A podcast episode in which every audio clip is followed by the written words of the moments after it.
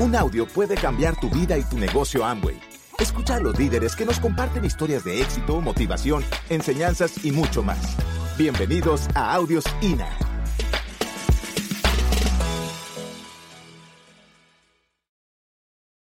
Hay gente que sí este, se queda, se le acaba el trabajo, bueno, vienen situaciones. Yo no quisiera estar en esa posición, pero se convierte en una posición bien, bien, bien difícil. ¿Cuánta gente hoy en día no hay, queda desempleada? ¿No? Y a veces le seguimos apostando al empleo. Y no es malo ser empleado, sinceramente no es malo.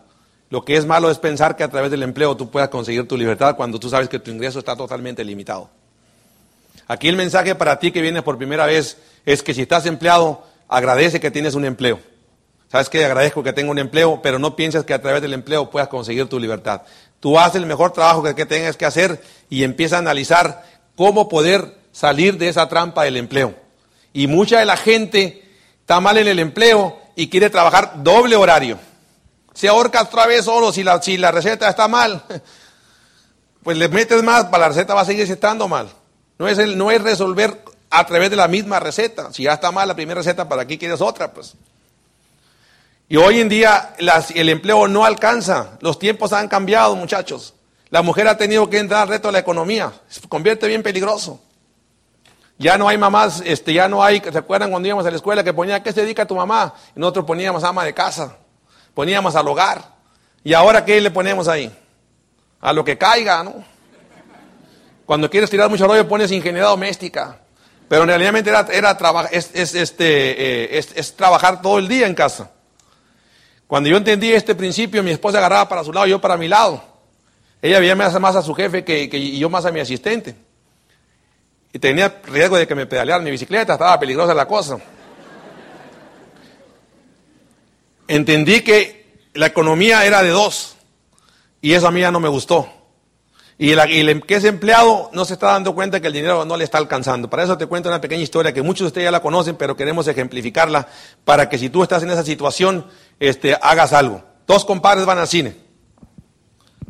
¿Ya la han escuchado? Usted haga como que no la ha escuchado. Dos compadres van al cine a ver una película. Y, en la escena de, la película va a haber una, carrera entre un caballo pinto y un caballo negro.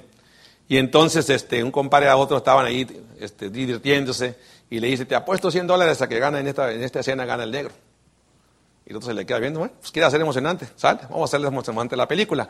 Se apuestan 100 dólares, termina la escena, al final de la escena gana el negro cuando el caballo negro, cuando ya terminan, este, van a cenar riéndose de la película. Y entonces el compadre le dice, compadre, apuestas son apuestas. Tú le apostamos 100 dólares al caballo negro y pues usted perdió, perdió el pinto. Y entonces pues el compadre, no, pues sí, está bien, pues le paga los 100 dólares. Y se ríen. Siguiente semana vuelven a ir al cine, le piden permiso a las señoras, viernes en la noche, van al cine, ven la cartelera, les había gustado tanto la película, que entran a la misma película. Cuando va a pasar la escena entre el caballo pinto y el caballo negro, el que había perdido, que era el pinto, le dice, compadre, haremos emocionante la película. Le ha puesto 100 dólares a que gane el pinto. Y el otro se le queda viendo así sorprendido. ¿Seguro, compadre? ¿Seguro? Le apuestan los 100 dolaritos, riéndose el otro. Termina la escena, era la misma película. ¿Quién crees que ganó? El negro. Y riéndose los compadres van al, a cenar y el otro riéndose el compadre y le dice, pues apuestas son apuestas, échele los 100 dolaritos, le paga los 100 dolaritos y nomás le tengo una pregunta, le dice. Usted había visto la película, el caballo pinto había perdido. ¿Cómo se le ocurre apostarle al mismo caballo? Y él dice, pues es que yo tenía la esperanza de que ahora ganara el pinto.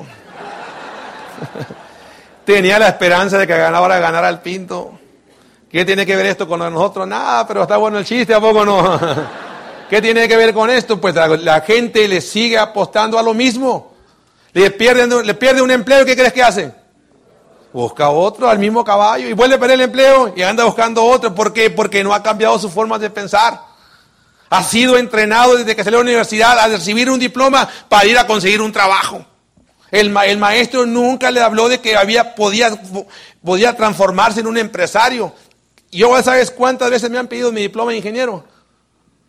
Pues nunca, y qué bueno que no me lo han pedido. No, no, sí tengo. Nunca me lo han pedido.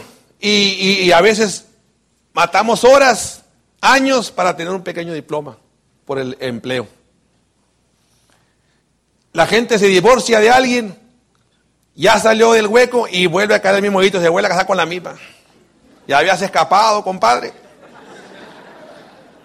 Diez años, tres, cuatro años después, después de haberse peleado a hachazos, a muertes, balacera y todo, y vuelve a casar con la misma. Después de una gran serenata, cae al mismo hoyito. Y así la gente. ¿Eh? Caemos al mismo hoyito. mera coincidencia, mera coincidencia. Y caemos al mismo hueco. Ahora,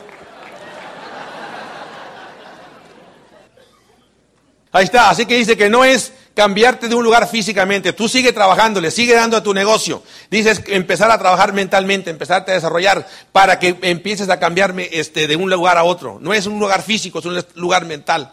Que empieces a trabajar como empresario. Y empieces este, en ese cambio, en esa transición, vas a brincarte al lado derecho.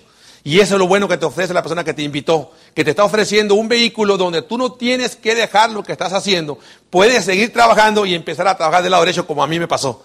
Yo empecé a trabajar, seguía mi negocio y empecé a hacer mi negocio en redes que trabajaba en tiempo parcial. La compañía ponía la estructura, ponía la, ponía la, ponía la financiera, ponía las garantías, ponía los, este, los productos de, excelencia y, yo ponía mi trabajo y mi tiempo. Era lo único que podía poner, no tenía dinero para poner más. Y es así fue como hicimos una sociedad y empecé a generar ingreso acumulativo hasta llegar al punto de tener que dejar el lado izquierdo. Entonces de ahí llega un punto en que empiezas a pagar tus deudas, em, sigues trabajando, sigues haciendo tu negocio, sigues generando ingresos y te empieza a sobrar dinero. Eh, pagaste todas tus deudas, te liberaste de tus deudas y ya después te vas al cuarto punto que es el inversionista. Todo el mundo quisiéramos llegar a esa etapa de tener ingresos del lado derecho, ¿verdad que sí? O sea, todo el mundo quisiéramos. Ojo, hay, hay decisiones personales que cambian el rumbo de tu vida. Para mí esa decisión cambió totalmente el rumbo de mi vida. Tomé una pequeña acción decidí y hoy te puedo decir que estoy del lado cuadrante. Y eso me permite tener libertad. Eso me permite vivir la vida, tener calidad de vida, disfrutar a mi familia, pasar de vacaciones. Hace poquito me mandamos, mi esposa y yo veníamos de, de Tennessee, íbamos para Orlando con todos mis cachorritos allá atrás en el auto, viendo ese paisaje bien bonito, en un atardecer bien suave, con esos, este, en el verano es muy bonito en esas áreas, la área este de los Estados Unidos, y entonces este, nos paramos en unas tiendas, ¿no? Y de ahí seguimos a, rumbo Orlando y le digo a mi esposa, ¿qué le pides a la vida? No hay nada que regresar a casa, no hay nada que hacer. Este, venimos en un auto de lujo con mis hijos atrás, ellos divirtiéndose, nosotros disfrutando la vida. Y yo me hacía el cuestionamiento, qué suave la vida cuando se puede disfrutar. Qué bonita es la vida cuando puedes tener a tu familia junto contigo. Qué feo es aquel caso donde no puedes salir a ningún lado. ¿No? Yo le preguntaba a un amigo, ¿y ahora dónde vas a ir de vacaciones? Se me queda viendo y me dice, no tengo ni para quedarme, ¿quieres que me vaya? Me dijo. ¿Eh? ¿Para dónde me voy a ir? Me dijo. Así que estas son las cuatro formas de ganar. Llévate la idea. Si quieres libertad, la única forma de poder generar libertad es a través de estar en el lado derecho del cuadrante. Si tú puedes tener un negocio del lado derecho del cuadrante, ya le hiciste. Si no, vas a, si estás del lado izquierdo, vas a estar eternamente pobre.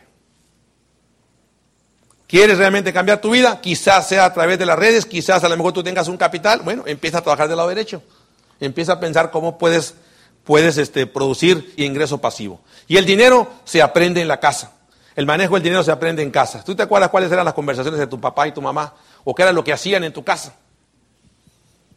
¿No? Tenía un, un, albañil que construyó mi casa, era el abuelo, el abuelo tenía al albañil que era el, hijo, y el hijo tenía al nieto que tenía 14 años, y tú platicabas con el nieto y le decías, ¿y tú por qué no vas a la escuela? Es que yo quiero ser como mi abuelo y como mi papá, quiero ser maestro de albañil.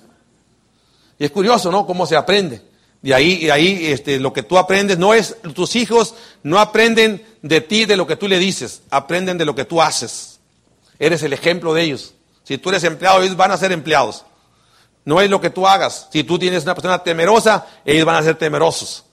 Si es una persona de riesgo, tú vas a ser una persona de riesgo. Es lo que tú hagas, no lo que tú le digas. Tú eres el ejemplo de tu familia. Y a veces no queremos tomar esta responsabilidad, pero tú eres el ejemplo de tu familia. Los valores salen desde adentro de tu casa. En alguna ocasión mi esposa me enseña una, una revista de la ola, no sé si tú la has visto, ¿no? Ella dice que por las fotos. Yo digo, bueno, también las fotos y el chisme es sabroso, pues queremos saber los artistas, ella siempre, bueno, compra la revista, vemos las fotos, pero un día me llama y me dice, quiero que analices esta foto. Y entonces ahí estaba la foto de Donald Trump con su esposa. A mí Donald Trump realmente no me caía muy bien. Después lo empecé a leer y dije, este amigo se plagió todas mis ideas. ¿eh? Me empezó a caer bien. Y, yo, bueno, hice un juicio de algo que no, realmente no debía hacer un juicio, pero lo empecé a, leer y a estudiar y me di cuenta que había una riqueza personal en esa persona. Y él tiene un libro que se llama Queremos que sea rico, que lo hizo con el Kiyosaki y se juntaron, también te lo recomiendo, Queremos que sea rico y habla mucho, gran parte habla de esto. A Donald Trump le preguntaron, en alguna ocasión le dijeron, Donald Trump, le dijeron, este, estaba en, eh, en, una entrevista de televisión, le preguntaron si usted perdiera toda su fortuna y perdiera todo el capital, ¿qué haría? Se quedó pensando y dijo, yo haría un negocio de redes. Y entonces la gente del, público se empezó a reír. Y él se molestó y volteó a ver el público y dijo, síganse riendo, por eso ustedes están en la oscuridad y yo estoy en la luz, dijo. Tremendo, tremendo, los cayó. Fue inteligente. Y Donald Trump me enseña mi esposa la fotografía y en la, fotografía, en la fotografía me dice, analiza la fotografía. Y entonces estaba Donald Trump con su esposa y su hijo estaba en, la parte este, de abajo de la fotografía, estaba jugando con un Mercedes y un avión. Y dije, ¿con qué jugaba yo? ¿Eh? Yo jugaba con el Donka, un Dompe, eso es lo que traía, un palito ahí. Las programaciones venían bien gruesas desde pequeño, ¿no? A mí mi papá me regalaba un, desarmador, un, serrucho, y yo decía, desde chiquito me quería poner a trabajar. ¿Eh? Desde ahí empiezan las programaciones, un don, don, donpa, esos donca amarillos, ¿no? Pues la marca Donca, pues por eso digo, ¿no? Y por eso digo que están... Y todos así venimos programados, ¿no? Dice, como decía el Facundo Cabral, ¿quién puede confiar en un país que está en su bandera llena de herramientas? Difícil, nos quieren poner a trabajar.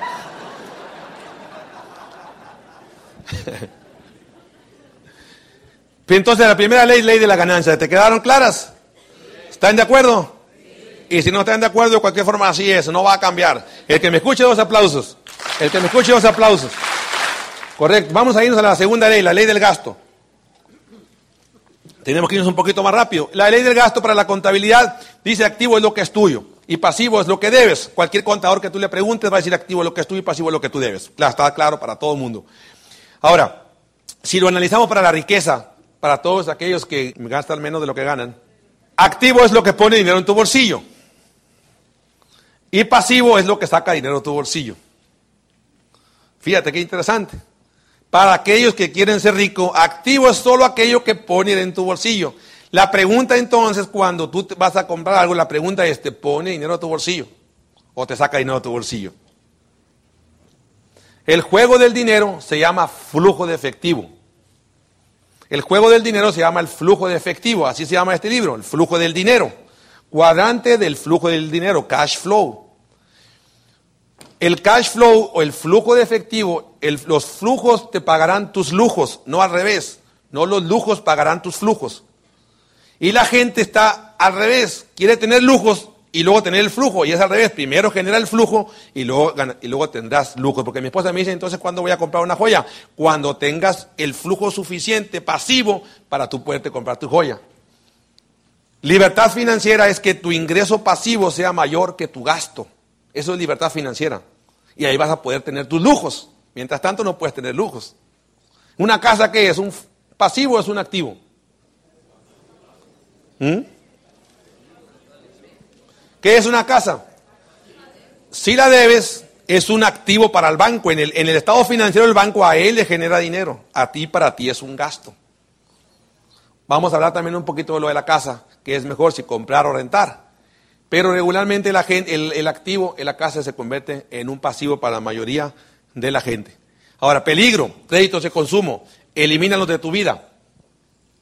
Las tiendas departamentales se convirtieron en bancos disfrazados de mueblerías. Los mejores edificios de la ciudad están en bancos, las financieras. Estás ganando mucho dinero, tarjetas de crédito ganan mucho dinero. Estás luchando contra una economía muy poderosa. Y a veces nos queremos pasar de vivos y queremos sacar todo a crédito. Hasta el tren sacamos a crédito. Lo que se deje. 24, 36, 60, 30 años y estamos contra instituciones muy, muy poderosas, muchachos. Vas a perder. Así que no te arriesgues. Si tú analizas las mueblerías, las mueblerías, el mejor negocio que tiene una mueblería es el crédito. Yo me he puesto a analizar cómo gana un banco cuando te dice 24 meses sin intereses. Y dices, bueno, gana porque de todos modos usas tu tarjeta, ganas un porcentaje, pero no es por lo que ellos apuestan. Ellos saben que en 24 meses va a haber imponderantes. Y esos imponderantes vas a dejar tú de pagar las tarjetas y ahí te van a cobrar lo que te dejaron de pagar al principio, lo que te dejaron de cobrar. Vas a perder. Uno dice, no, pues 24 meses está bien, sí, está bien, porque no consideramos los imponderantes. Vas a perder. Es más, hagamos un ejercicio. Ayúdeme a hacer el ejercicio. ¿Ustedes conocen este dedo? ¿Cómo se llama este? Por eso digo, el índice. Pónganse en un oído aquí. Por favor, cero créditos en su vida. Mátelos, analice esto, destruyalos, acabe con sus tarjetas, no más créditos. Se lo digo así para que no se haga por el otro lado, se le quede adentro. Se le quede adentro. La gente escucha esto y no toma acción sobre eso. Están luchando con instituciones muy, muy poderosas. Fuera créditos. Yo tenía un amigo que estaba atrapado en la arena con su auto nuevecito. Y, le daba para adelante y para atrás y, no, y no avanzaba. Entonces iba mi hijo y yo caminando por la arena y me le quedo viendo y le digo, se me hace que no la vas a poder sacar. Se me quedó viendo y me dice, la saqué de la agencia. Me dijo, cuando la saque de aquí, me dijo, ¿cómo no la voy a sacar? Me dijo, ¿no? Y a veces así estamos, se nos hace muy fácil sacar, este, vas a comprar algo y, tú llevas destinado a comprar una tele de 20 pulgadas, de 20 y tantas, sales con una de 40 y llegas presumiendo que dices, mira, compré una de 40 y más voy a pagar menos, lo único que me aumentaron el plazo. Buen negocio, ¿no? Buen negocio. Aumentaron el plazo, ahí te embarcaste por más tiempo. Y terminas de pagar esa tele y ahí vas por otra más grande. Qué cerebro. Tú mismo te estás ahorcando. Y a veces no queremos comprender cómo juega la economía, pero yo te diría una cosa. Acaba con, con tus créditos. Mátalos, échalos para afuera de tu vida. Y hay créditos productivos de la riqueza. Yo generé, yo este, fui de la idea de matar los créditos. Cero deudas en mi vida. Entonces dejé, me obsesioné así a pagar mis deudas. Después comprendí que los ricos, verdaderamente ricos, se apalancaban con su tiempo y con su dinero. Podían prestar, podían, primero para que te presten tienes que tener algo que te respalde. Tienes que llegar a estar solvente. Ya que estás solvente, tú puedes pedir un crédito. Se llama crédito activo. Ese crédito activo compras algo y eso algo que compraste pagas, paga tu dinero, paga tu crédito solo. Yo personalmente no los uso porque mi tranquilidad cuesta mucho. A mí mi valor de tranquilidad cuesta mucho, así que prefiero mejor no usarlo. Yo mismo le hago de banco. Si lo puedo hacer adelante, si no, no. No sé, si tú quieres jugar más rápido al juego, al juego del flujo de dinero y tienes esa capacidad de, de estar, que no te intranquilice eso, bueno, es una forma de mover el dinero inteligentemente, agarrando dinero de otros y hacerlo más productivo. Existen en, los negocios, existen los apalancamientos. Correcto. Y, hay que aprender a separar los deseos de las necesidades. El ser humano no aprende a separar los deseos de las necesidades. Llegamos a algún lugar y vamos por un mall y, un centro comercial, nos gusta algo y nos lo compramos, sin pensarla mucho, sin, sin tener en cuenta que ya habíamos tomado una decisión. Llegamos a casa y nos da aquella, aquel, aquel síndrome que se llama el, el, se llama el síndrome del remordimiento del comprador. No sé si te ha pasado que dices no, este, me embarqué sin darme cuenta y ahora cómo le hago, ya, ya lo usé, ya qué voy a hacer. Te da tres, cuatro días después de que has debido mucho y has tomado ciertas decisiones y decías, y tú mismo dijiste, ya no voy a comprar.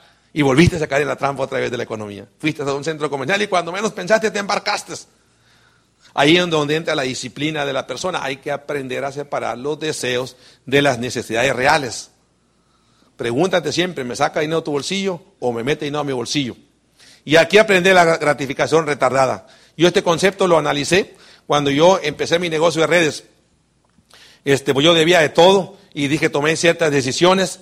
Tenía dos autos, mi esposa le había regalado un auto nuevo y, lo debía, obviamente. Tenía yo mi auto, también lo debía. Y entonces dije, vamos a tener que tomar una decisión. Le dije, vamos a vender uno de los autos. Y ya sé el de quién, le dije. Y a ella no le gustó mucho al principio. Y este, vendimos su auto, empezamos a pagar. Vendí un terreno que tenía que también lo estaba pagando a crédito y me quedé con una parte y empecé a pagar hasta que acabé con mis deudas. Pero tomé decisiones. Gratificación retardada es vivir la vida que tienes que vivir. Punto. No hay estatus, no hay, si enseguida tu vecino está comprando otra cosa, pues adelante, deja que él se embarque solo, pues. Se embarca el de enseguida y tú también te quieres embarcar, compró un auto nuevo y tú quieres comprar un auto más grande para pantallarlo, pues no quedarte atrás. ¿No? Compró una Blackberry buena, hay que comprar una doble Blackberry para pantallarlo. ¿No? Ya andamos apantallando, ¿no? Es gratificación diferida. Entonces vamos a irnos ahora, ya estamos hablando de la ley del gasto, ya hablamos de la ley, de la ganancia, vamos a hablar de la ley del ahorro. No importa cuánto dinero pase por tus manos, muchachos. Lo que importa es con cuánto dinero que pasa por tus manos te quedas con él.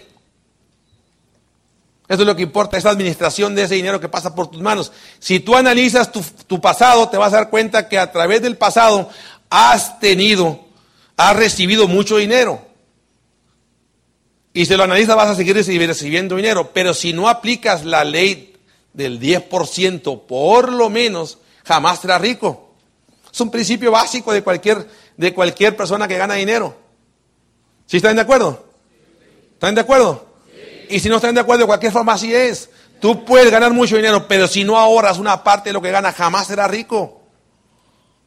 Jamás serás rico. La única forma de poder hacerte rico es ahorra el 10% de lo que ganes, págate a ti primero.